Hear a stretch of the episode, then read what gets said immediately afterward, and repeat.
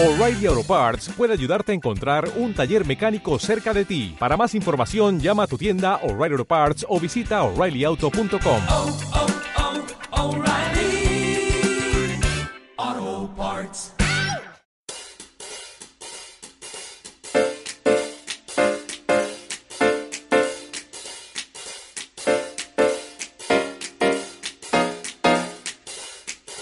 Hola, muy buenos días, tardes, noches, o sea el momento que sea en que estés escuchando.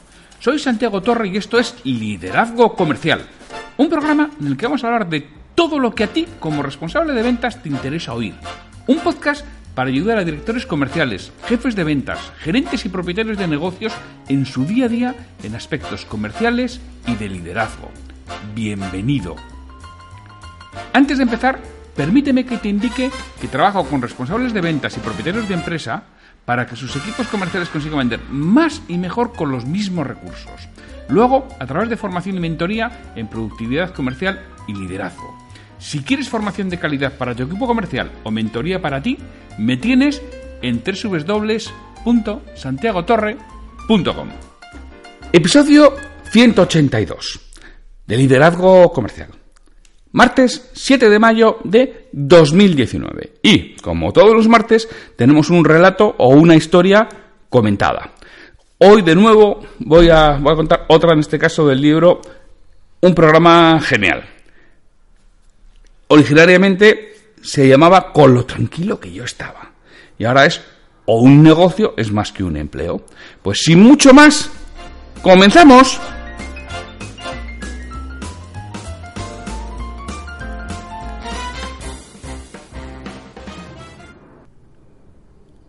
Paco, soy Peláez, el del banco. Te llamo porque has firmado un cheque que está aquí para pagar, pero no hay saldo en cuenta. No, no puede ser, le interrumpe Paco. Si tenemos un montón de trabajo, tienes que estar equivocado. Me temo que no. No hay saldo y aquí está el cheque. Viene por cámara de compensación y podemos aguantártelo 24 horas, pero poco más puede hacer. Puedo hacer. Si no lo arreglamos para mañana, hay que devolverlo por incorriente, ya sabes. Gastos de, devolución, el RAI, con lo que nos genera problemas con la cuenta de crédito, etcétera. Mira a ver qué puedes hacer y si puedes traerme dinero a algún otro sitio. Concluyó Peláez, el del banco. Esta conversación sucede unas tropecientas veces al día en España. Y no nos vamos a engañar, también en el resto del mundo. Es uno de los acontecimientos recurrentes al pequeño empresario. Pero ¿cuál es la causa de, de todo esto? Paco es el dueño de un garaje independiente de reparación de coches y no entiende qué ha pasado. Ha tenido épocas duras y otras bollantes, pero ahora ha pasado por un momento dulce. Hace dos o tres años pasó un bache y salió a vender y además un cuñado le echó una mano con la publicidad y consiguió clientes. Y ahora tiene el garaje lleno. De hecho, hasta tiene que rechazar algunos trabajos. ¿Cómo es posible que no tenga saldo para pagar un cheque? Según colgó con Peláez, llamó a, su asesor para que le explique qué sucede. Déjame que lo compruebe y te llamo.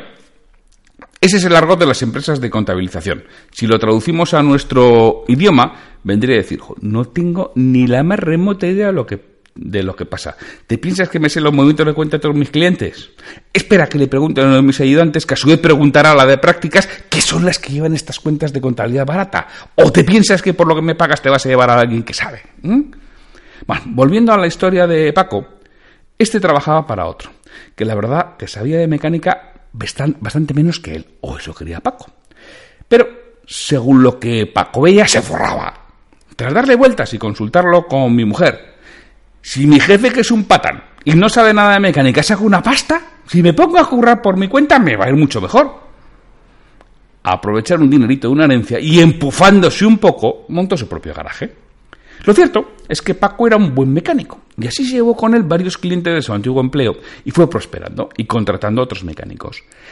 Lo de prosperar es un decir, porque pasó de llegar el segundo e irse el último, es el primero, eran su jefe y él, y colgar todos sus problemas con el mono en la taquilla, a llegar el primero e irse el último, no tener vacaciones, lidiar con todos los planes de sus empleados, pasar algún mes sin cobrar o hacerlo tarde el resto de meses. También discutir con clientes y proveedores y sobre todo tener que hacer un papeleo que no entendía nada, pero que según su asesor tenía que hacer y entregárselo a él para que le cobrara algo menos. En esto, que sonó el teléfono. Paco, tiene razón el del banco, le dijo su asesor. Ya a finales de la mañana no tiene dinero para pagar eso. Menuda noticia. ¿Tres horas para eso? Eso ya lo sabía. Paco, de inmediato solamente conectarse a la cuenta corriente a través de la web. No me fastidies, Luis, eso ya lo sé. Lo que quiero saber es qué puedo hacer y por qué no tengo dinero estoy a tope de trabajo. Pues solo tengo que mirar más detenidamente. No es fácil, concluyó su asesor. Claro, sobre todo cuando no has visto las cuentas de tus clientes jamás, porque las lleva una chica en práctica y no tienes ni idea de por dónde te da el aire. Y además, para más narices, esa cuenta la llevaba, la llevaba aquella a la que no renovaste porque ya había que hacerle un contrato y pagar la seguridad y además decidiste que para lo que hacía traías a otra. Lo que puedes hacer, dijo el asesor, es hablar con el banco que te vuelva a habilitar aquella cuenta de descuento que en su momento tuviste y descontamos unas facturas que tienes por ahí de esa empresa que te da tanto trabajo. Habla con él y yo gestiono mañana lo del descuento de letras. Pero eso cuesta una pasta. Y yo lo que sigo es sin entender por qué no tengo dinero, decía Paco. Para evitar problemas, haz esto, aunque te cueste caro, luego ya lo miramos con más tiempo, insistía su asesor. Claro, como el dinero que cuesta es el de Paco, tomar esas decisiones es muy fácil, es mucho más fácil que hacer las cosas bien, repasar las cuentas y realmente asesorar a tu cliente a tiempo para evitar todos estos problemas. Retomando la vida de Paco, lo que él veía como forrarse cuando trabajaba para otro era conseguir sobrevivir pagando todas las facturas y las nóminas y obtener algo más de dinero a fin de mes. El mes que había algo, claro, que no eran todos. Pero él seguía preguntándose, ¿cómo es posible que con el trabajo que tengo ahora no tenga dinero en la cuenta? Paco le daba vueltas y vueltas llegando incluso a sospechar que alguien le estaba estafando, porque estaba facturando como nunca. Y eso lo sabía bien, porque acababa de estar todo el día reparando coches, se tenía que meter a la oficina a, pegarse con las facturas y recibir proveedores, llamar a algún cliente que se retrasaba en el pago, leer el buzón de su gerente de clientes y trabajadores, mal la hora le hizo caso a su cuñado, firmar letras, talones y un sinfín de trabajo estúpido que no vale para nada, según su opinión. Lo cierto es que Paco es un buen mecánico, pero como dueño de negocio deja mucho que desear. Esto es muy habitual eres un buen técnico y decides ponerte por tu cuenta sin los conocimientos ni el apoyo de alguien que te ayude a convertirte en empresario. Que al fin y al cabo es lo que te tienes que convertir cuando inicias un negocio. Poco a poco tienes que ir abandonando el trabajo que realizas para dirigir tu empresa. Si es que quieres crear un pequeño patrimonio y poder vivir sin, un permanente estrés. Si te dedicas a trabajar en, tu vida sin crecer como un negocio, nunca te transformarás en un empresario. Y eso te obligará a vivir permanentemente en el día a día y al día. A la mañana siguiente de todo esto, Paco se reunía con su asesor. Y este le explicaba que el desfase se debía a que, a pesar de que tenía mucho trabajo, lo estaba realizando con márgenes muy bajos. Y además pagaba a sus proveedores en base a lo que les compraba semanalmente. Mientras que algo más de la mitad de los trabajos que realizaba tardaba varios meses en cobrarlos. Tenía que cambiar su forma de trabajar, tenía que dejar de hacer esos descuentos tan importantes a las empresas a las que les hacía las revisiones de sus furgonetas y debía decirles que le tenían que pagar a menos plazos. Eso o sería conseguir nuevos clientes particulares que pagan contado. De momento, gracias al descuento de papel, había salvado a la papeleta, pero tomaba medidas rápidas o en unos meses se encontraría con problemas de mayor calado. ¿Cómo es posible que trabajando con mucha calidad y de sol a sol Paco se encuentra con estos problemas? Las causas pueden ser muchas y variadas, pero las soluciones pasan todas por los mismos lugares. Uno, toma control de tu negocio. Ello pasa por conocer muy bien los números y los indicadores de lo que realizas. Si no sabes cómo, contate un asesor, que realmente lo sea, un asesor, porque si no, ahora lo que tienes es un contable, que se reúne contigo por lo menos trimestralmente te explica los pormenores de los números. Además, alguien te debe llevar un control de tesorería diario como máximo semanal y en esa reunión trimestral tenéis que revisar los números que esperáis para los siguientes tres meses y anticipar problemas. Segundo, crece como empresario. Ahora estás al frente de una empresa y debes tomar decisiones de dueño, no de empleado. Para ello tienes que conocer algunas normas básicas. Fórmate en ello. Si eres de los que piensas que la formación es cara, piensa lo que cuesta la ignorancia. Planifica y controla. Tienes que llegar a un tiempo a pensar en tu empresa.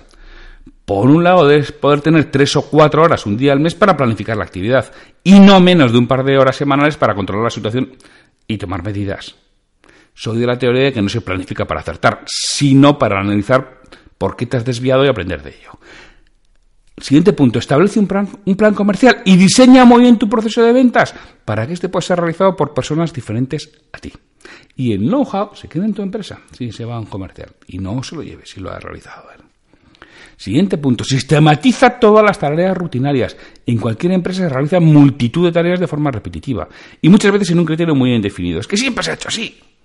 Analiza las tareas que se realizan e impon los criterios que deben tomarse y documentalo todo en papel, de modo que cualquiera pueda realizarlo en tu empresa. Transfórmalo en sistema dependiente en vez de en persona dependiente, como hasta ahora.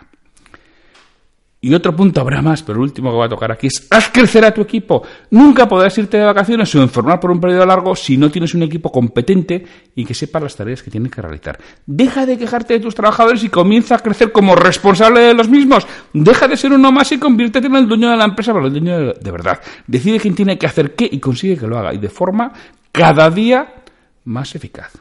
Si realmente quieres que tu empresa se transforme en un negocio, no te queda más remedio que pasar por el proceso de convertirte en empresario.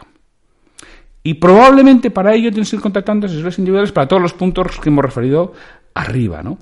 no será sencillo, pero va a ser muy rentable. Por supuesto, si puedes encontrar a alguien que te ayude con todo eso de forma integrada, muchísimo mejor. Y cuanto antes tomas la decisión, antes cambiará tu vida y tu empresa. Y cuanto más tardes, más te va a costar. Igual ya es tarde cuando lo decidas. No demores la situación. El tiempo por sí solo no lo arregla.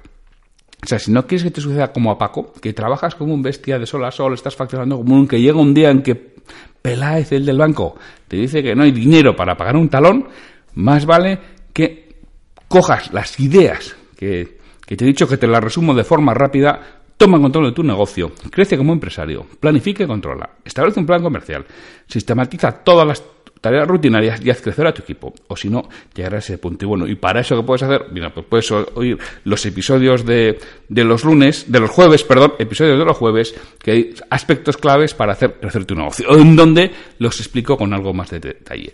Pues, sin mucho más, mañana miércoles nos oímos con un nuevo episodio de Ventas desde cero, que ya te anticipo que mañana voy a hablar de los motivos por los que alguien compra por precio. Hasta mañana. Me gustaría contar con vuestra retroalimentación y que me digáis qué es lo que quisierais escuchar, sobre todo para los monográficos de aspectos comerciales y de liderazgo. Si este episodio te ha aportado valor, te agradecería que lo compartas en redes sociales para que otras personas lo conozcan. Me ayudarás a ganar difusión y que este esfuerzo que realizo con el programa cobre sentido. Mira, si este episodio lo escuchas en iTunes, te agradecería una reseña de 5 estrellas en la plataforma. Si lo haces en Evox, puedes darle al botón de me gusta en cada episodio que escuches o dejarme un comentario en lo que es el programa Liderazgo Comercial. Te lo agradeceré muchísimo y responderé todos los comentarios y haré mención en un nuevo episodio del podcast. Para cualquier duda, consulta, comentario o para contratarme, para que trabaje contigo y conseguir que tu equipo comercial venda más y mejor, me puedes encontrar en mi web www.santiagotorre.com o en el correo podcast.santiagotorre.com. Hasta el próximo episodio.